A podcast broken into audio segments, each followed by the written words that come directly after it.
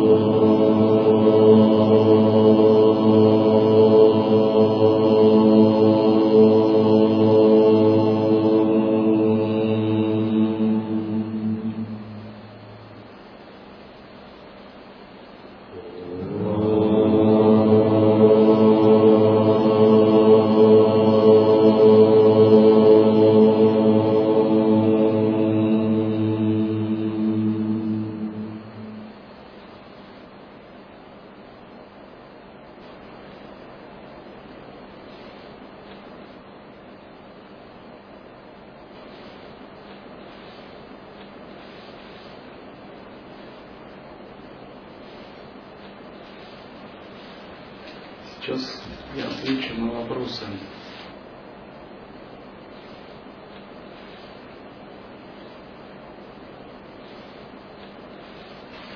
Как можно не захватываться этим миром, выполняя мирские обязанности?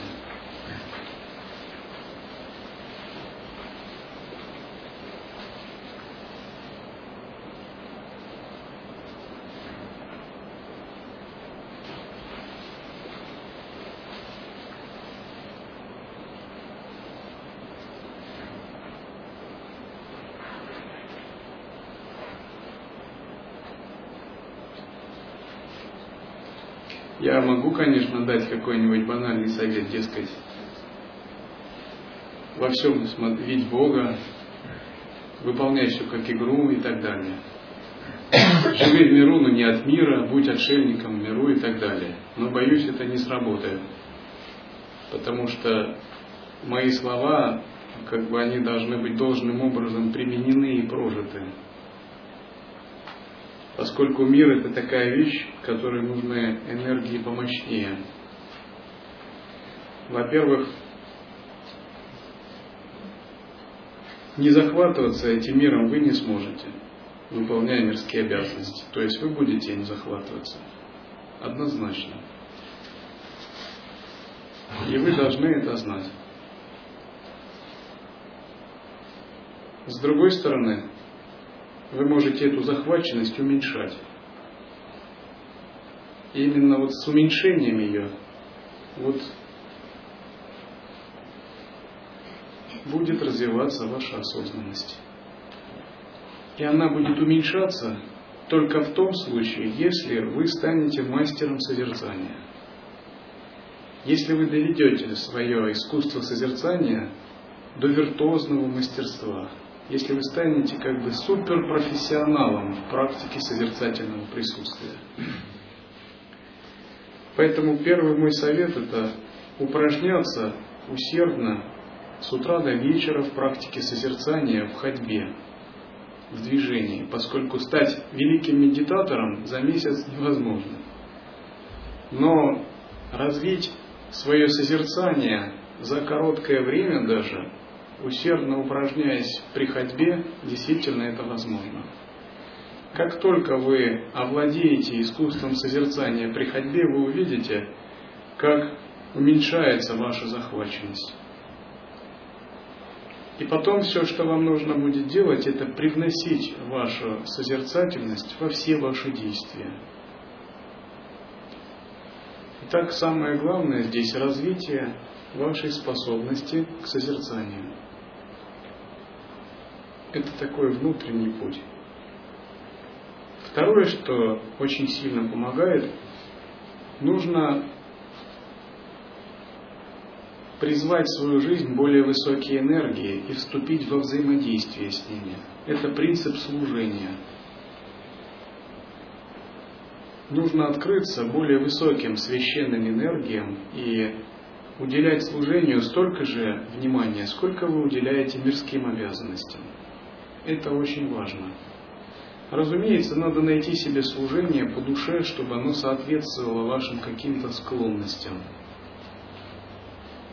вы увидите, как меняется ваша судьба, как просветляющие силы входят в вашу жизнь, когда вы занимаетесь служением. Служение не нужно ни духовному учителю, ни монахам. Но это не способ как-то продвигать какие-то проекты. Смотреть так на служение неправильно, это не мирское. Служение в первую очередь нужно вам. То есть это открытие себя каким-то энергиям и взаимодействие. В частности, мы открываем себя просветляющим силам, ануграха шакти. То есть служение это как бы обретение более высокого смысла в жизни и в действиях, чем обеспечение самого себя или обеспечение своей семьи и даже личная духовная практика. Служение – это способ выйти за рамки эго, самотрансцендировать себя – вступить в контакт с какими-то глобальными, превосходящими твое малое «я» силами и получить пользу от этого контакта. То есть служение по-настоящему оно должно приносить пользу в виде улучшения судьбы. Рассматривайте его как некий магический ритуал. К примеру, по-моему, в Шива Пуране описывается такой ритуал. Если хочешь улучшить свою судьбу, избавиться от некоторых болезней, препятствий или обрести богатство и так далее – нужно сделать тысячу лингамов, символов Шивы. И тот, кто сделает 10 тысяч, обретет такие-то силы и положения. Тот, кто сделает 100 тысяч, такие. За счет чего это происходит? За счет, что такое действие, ну как магический ритуал, оно привлекает в вашу жизнь новые силы. И вы как бы переходите на другую линию жизни где у вас открываются новые контакты, связи и новое видение. Таким образом работает служение. Третье, что необходимо тщательно организовать свою так называемую мирскую жизнь. Как ее можно организовать? иметь регулярную садхану и стараться держаться расписания, которое вы приняли. К примеру, вы приняли две сессии в день по часу медитировать. Надо ее держаться. Приняли обязательство выполнять пранаямы или асаны по утрам. Держитесь этого не отступая, хотя бы три года, чтобы получить результаты. Решили вы заниматься созерцанием каждый день где-то в движении по часу, выполняйте это по расписанию у вас вечерняя медитация Махашанти, держитесь за это расписание с тем, чтобы ничто не могло вас отвлечь. Стабильный распорядок. Это помогает не захватываться этим миром, даже вы выполняете какие-то обязанности. Это третья как бы основа. Четвертое, постоянно духовно подпитываться. Вот я на вокзале в Нижнем Новгороде встретил как-то одну монахиню. Она подошла и спросила, вы из какого прихода, батюшка? И сказала с прихода лая-йоги. Она ответила, что не слышала такого. И я поговорил о ее монашеской жизни, она такую фразу сказала, что очень важно, даже если ты отшельник, окормляться где-то. То есть у них термин окормляться означает подпитываться духовно, духовно откуда-то насыщаться. То есть у них окормляться значит ходить к святым старцам, на исповедь и так далее, на даршам. Это и есть духовное кормление. Ну, к примеру, если у вас нет таких святых старцев в местном дхармоцентре, вам... У нас вообще старцев, по-моему, нету. То вам нужно подумать о том, как самому окормляться. К примеру, а, читать духовную литературу, постоянно подпитываться если вы каждый день берете себе как какое-то обязательство читать полчаса йога Васиштху или полчаса читать Трипура Рахасию, вы будете как бы в медитации на этот текст. Этот текст вас будет всегда духовно поддерживать в жизненных ситуациях. Вы как бы начинаете уже смотреть глазами Васишки на мир, когда вы достаточно хорошо медитируете на текст. И текст не следует читать как формальное некое впитывание знания, а именно как медитация, когда вы подключаетесь к информации, э, которая заключена в тексте. Это четвертый принцип. Наконец, пятый принцип, как не захватываться этим миром, отсечь все ненужное – в нем. То есть, если вас приглашают на вечеринку, где будут есть неегические продукты и пить неегические напитки, это вопрос, зачем вам участие в этой вечеринке, если вы йогин. Отсечь все ненужное и все необходимое. Иногда я ученикам раньше особенно рекомендовал так. Поселись в месте, где тебя никто не знает. Поменяй работу и живи скрытно, тайно, как тайный йогин, как ситхи древности. Не все ситхи древности были монахами, некоторые из них были мирянами. И они, допустим, поселялись в деревне, на краю деревни, работали свинопасом, к примеру. И с виду они были совершенными простолюдинами, гончарами, кузнецами и прочими. Но внутри они выполняли тантрийские садханы. Никто даже не догадывался, кто они такие. Они изображали из себя простых простаков, простых людей. И когда кто-либо приходил и спрашивал их об учении, они прикидывались, будто они ничего не знают. Говорят, я обычный крестьянин. Тем не менее, они реализовали величайшие достижения. И поэтому следующий принцип, как не захватываться этим миром, научитесь держать в тайне свою садхану, свою жизнь. Окружите себя тайной. Будьте немного скрытными для этого мира. Не для друг для друга, не для братьев и сестер харми, а для всего, что вас обуславливает. Это не значит закрытыми как-то, ненавидеть мир или его презирать высокомерно, думая, вот я практикую, они все в невежестве. Это неправильно. Тайна означает вопросы, связанные с духовной практикой, с вашей жизнью, как бы держать внутри, глубоко при себе, и это все не афишировать. Таким образом вы сделаете свою жизнь недосягаемой, недоступной. И это, это очень важно. Потому что если вы будете очень доступными, вы будете постоянно терпеть неудачи. Ваше подсознание будут вмешиваться мысли других. И оно будет засоряться.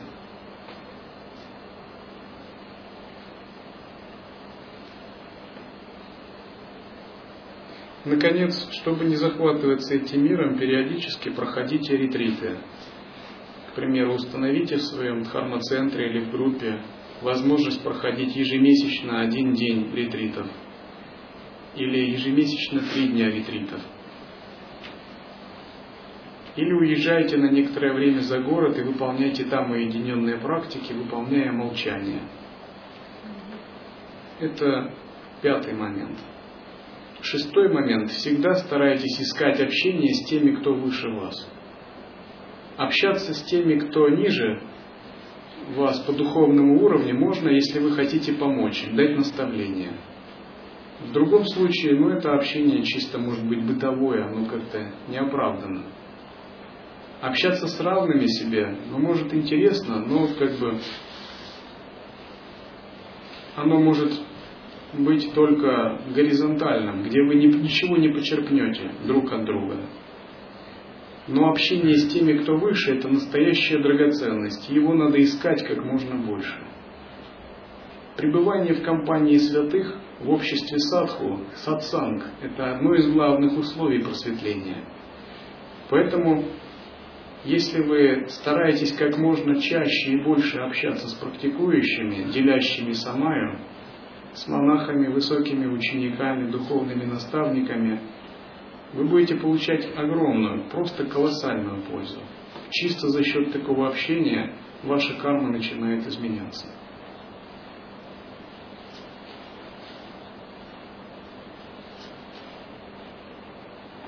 Вы можете от месяца до трех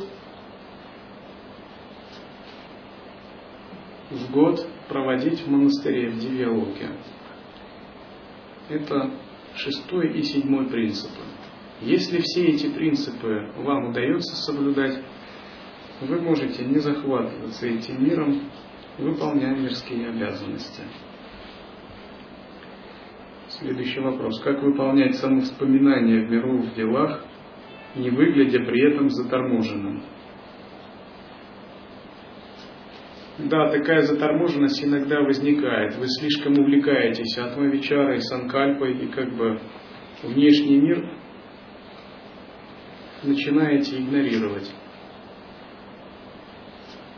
Это называется часто потеря действия в осознавании.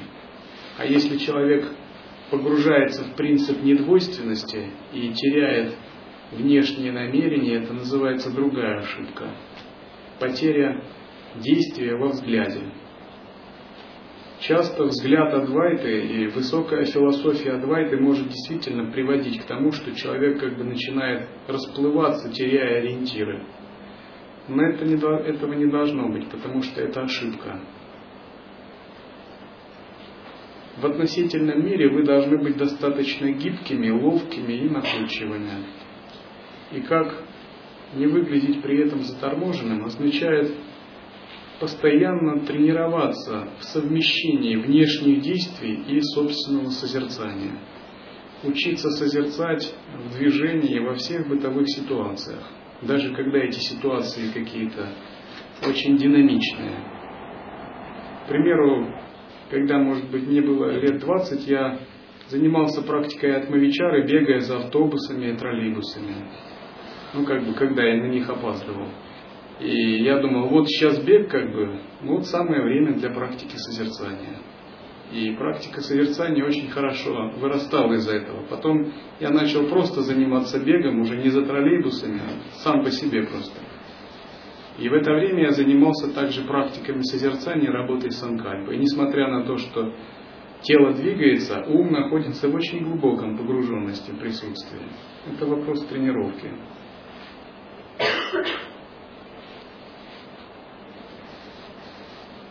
Есть такая фраза у ситхов. Находчивость без привязанности. Она лучше всего характеризует принцип гибкости при практике самовспоминаний или других упражнений в созерцании. Быть в осознавании, в созерцании отнюдь это не означает с таким остекленевшим взором ходить и говорить, это все иллюзия.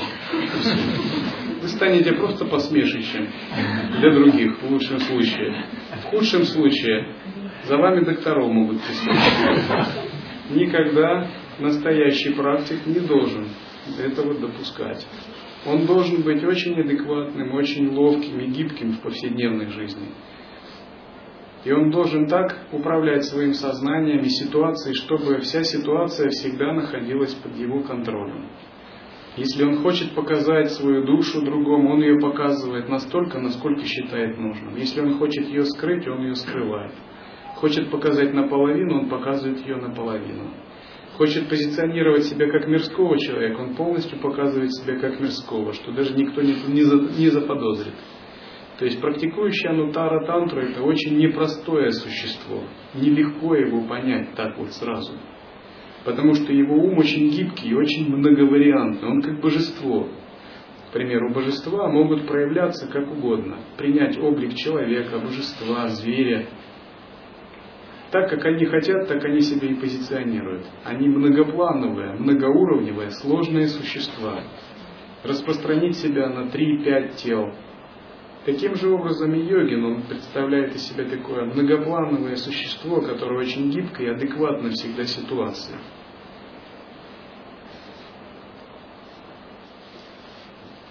Следующий вопрос.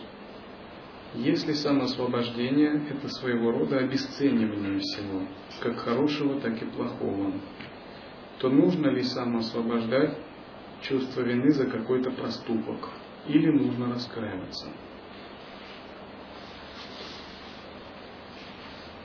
Если ваше самоосвобождение мощное, так что оно проявляется до уровня чистого видения, его уже достаточно. Если оно не глубокое, то раскаяние тоже полезно.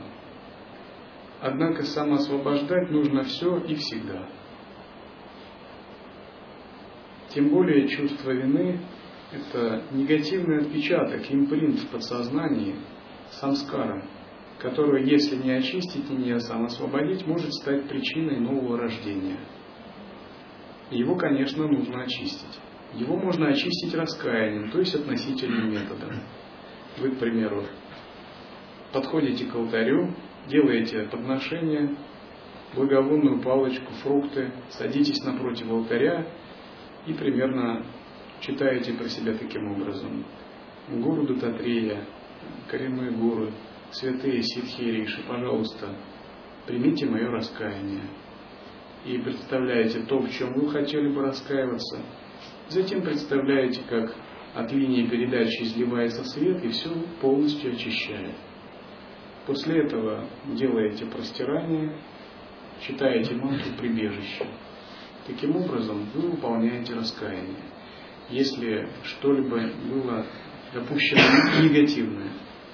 Но если это что-то не очень такое серьезное, и вы являетесь хорошим созерцателем, то вам этого не нужно даже.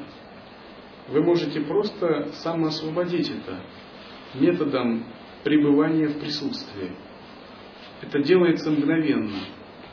Потому что когда вы пребываете в присутствии, вы сразу же входите в такое видение, где все всегда совершенно, все всегда чисто. И если ваш уровень самоосвобождения достаточен, то вы не нуждаетесь специальных методах раскаяния. Или как бы раскаяние происходит само за счет самоосвобождения, без призываний, мантры, визуализаций. Тут вопрос в том, чтобы понять, на каком духовном уровне ты находишься. Достаточно ли самоосвобождения в том, чтобы стереть какие-то негативные отпечатки в душе или нет? Обычно монахи практикуют оба метода вместе. На абсолютном уровне они все самосвобождают, на относительном они, если надо, выполняют какие-то практики очищения или раскаяния. Такая практика очищения называется самскара шутхи, очищение самскар. Вы входите в подсознание и просматриваете свои прошлые впечатления. Если вам что-то там не нравится, в этих впечатлениях, и вы чувствуете, что в прошлом где-то была допущена нечистота, негатив, гнев, алчность, вожделение, и сознание этим схватилось, вы привносите туда свет, осознанность, воспринимаете все в чистом видении, растворяете в свете. До тех пор, пока внутри вас все не очистится, и вы не почувствуете, что негативные импринты вас покинули. Это практика, которая раз в три месяца проводится в монастыре, самскара шутхи. Если что-то не получилось, не исполнил долг, обязанности, обещания, можно ли сам освобождать это? Ну, с абсолютной точки зрения так можно ответить. Если вам снится, что вы не исполнили долг во сне, Как к этому относиться по пробуждении? Ну, так, как относишься ко всему во сне. То есть это изначально нереально. Было лишь твое заблуждение, где, где ты принимал сон за реальность. Поэтому самоосвобождать необходимо все. Однако, в относительном измерении, разумеется, мы должны понимать свои обстоятельства. И самоосвобождение означает, что мы действуем мудро и грамотно, также и в относительном измерении. И если мы понимаем, что наши действия по самосвобождению могут какой-то принести диссонанс или вред, мы должны тщательно все взвесить и подумать, потому что настоящий мастер, он не ограничен ничем, когда он самосвобождается. Настоящий мастер, он ничем не ограничен но он не сделает ничего лишнего никогда. Он никогда не допустит оплошности, не внесет дисгармонии и прочего.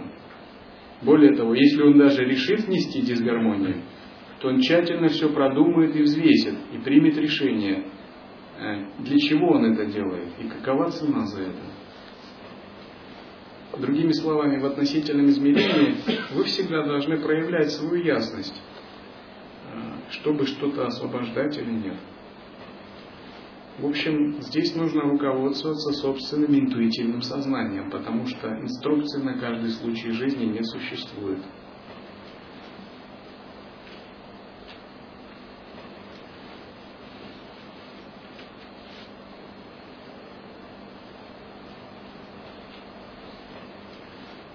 К примеру, Кришна сражался на поле битвы Курукшетра – и он пообещал Кауравам, что он не будет сражаться, а будет только возничим на стороне пандалов. Но потом возникла такая ситуация во время войны, где Кришне пришлось немного нарушить свое обещание. Кришна пренебрег долгом кшатриев и словом кшатриев и отменил свое слово, благодаря чему пандавы победили в битве.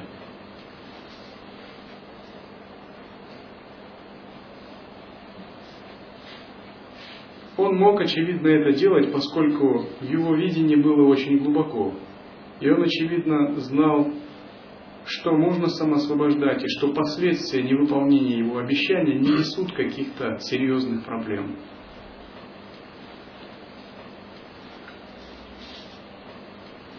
Следующий вопрос. Для многих мирян актуальна тема денег – есть страхи, переходящие в уверенность, что их нет и не будет. Есть у других уверенность, что на все, на все богоугодные действия, пожертвования, поездки средства всегда есть, и не нужно о деньгах беспокоиться.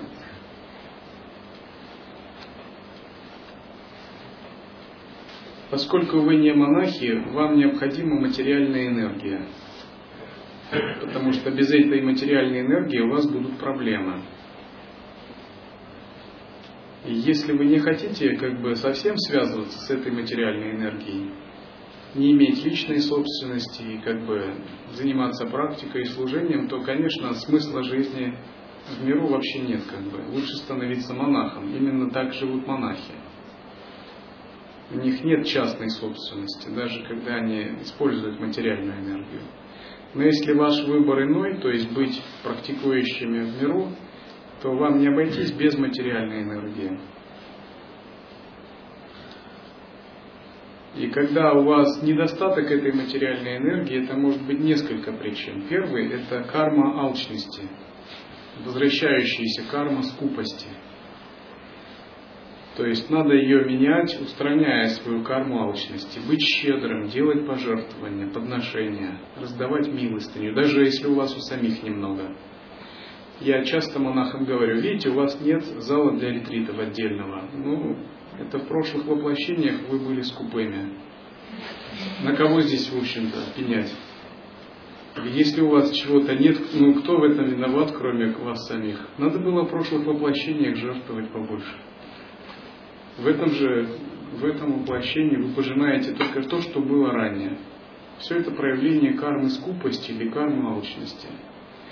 Когда мы скупы, алчны, мы как бы транслируем во Вселенную. Я не заслуживаю этой шахти. Я ее недостоин. Мне она не нужна. Или я не могу ее притягивать. Мы посылаем такие сигналы. И она понимает, понятно все. То есть никогда не следует иметь такое зауженное сознание. Ну, без билетов ездить в автобусах и метро и так далее. Поскольку экономия на каких-то малых вещах, вы просто э, вызовете отвращение лакшми шакти, энергии материального процветания. Она вас будет тщательно избегать. И напротив, делать подношения, быть щедрым, раскрыть свое сознание – таким образом означает постоянно привлекать богиню процветания Лакшми на свою сторону, материальную шахту. Другая причина может быть, это не отсутствие, не карма алчности, а отрицание мира. Йоги начинает практиковать и начинает думать примерно так. Этот мир приносит одни страдания. Он является к тому же иллюзией, которая меня держит.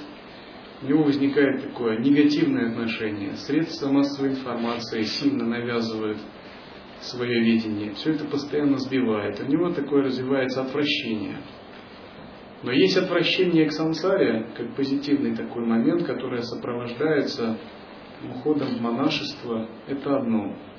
Но если у вас нет планов на монашество, и вы э, решили твердо жить в миру, несмотря ни на что, как бы, то культивировать отвращение к миру как минимум неумно.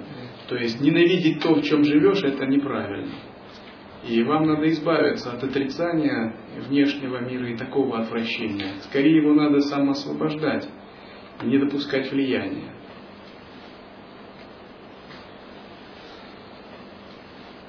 Почему еще такое бывает? Потому что менталитет у человека очень зажат. Он, он чувствует, я недостоин иметь какую-то материальную шахте. Если у вас такой менталитет, то трудно помочь каким-либо образом. Такой менталитет нужно преодолевать, практикуя божественную гордость. Потому что божество это ощущение избытка, процветания, изобилия и так далее. Ну а что можно посоветовать конкретно? Выполняйте практику брахма-мантры с биджей и шрим. Второе, вы можете делать ежедневно подношение э, в хрустальной вазе и наливать туда воду. Ставить ее, например, на стол, на тумбочку или на а, подоконник с мантрой Ом Махалакшми Намага. И эту воду каждый день менять, и ее выливать можно под деревом. Ну или выпивать, если она нужна. Благодаря этому вы можете улучшить свое материальное благосостояние. Но материальное благосостояние практикующему, оно нужно для чего? Для того, чтобы обеспечить свою практику, для того, чтобы развивать какие-то проекты служения.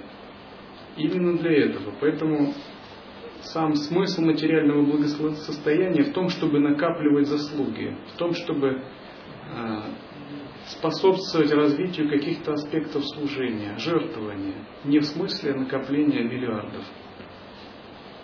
Если у вас есть такой принцип, и вы накапливаете заслуги таким образом, всегда материальные шахти э, будет вас одарять своими благословениями.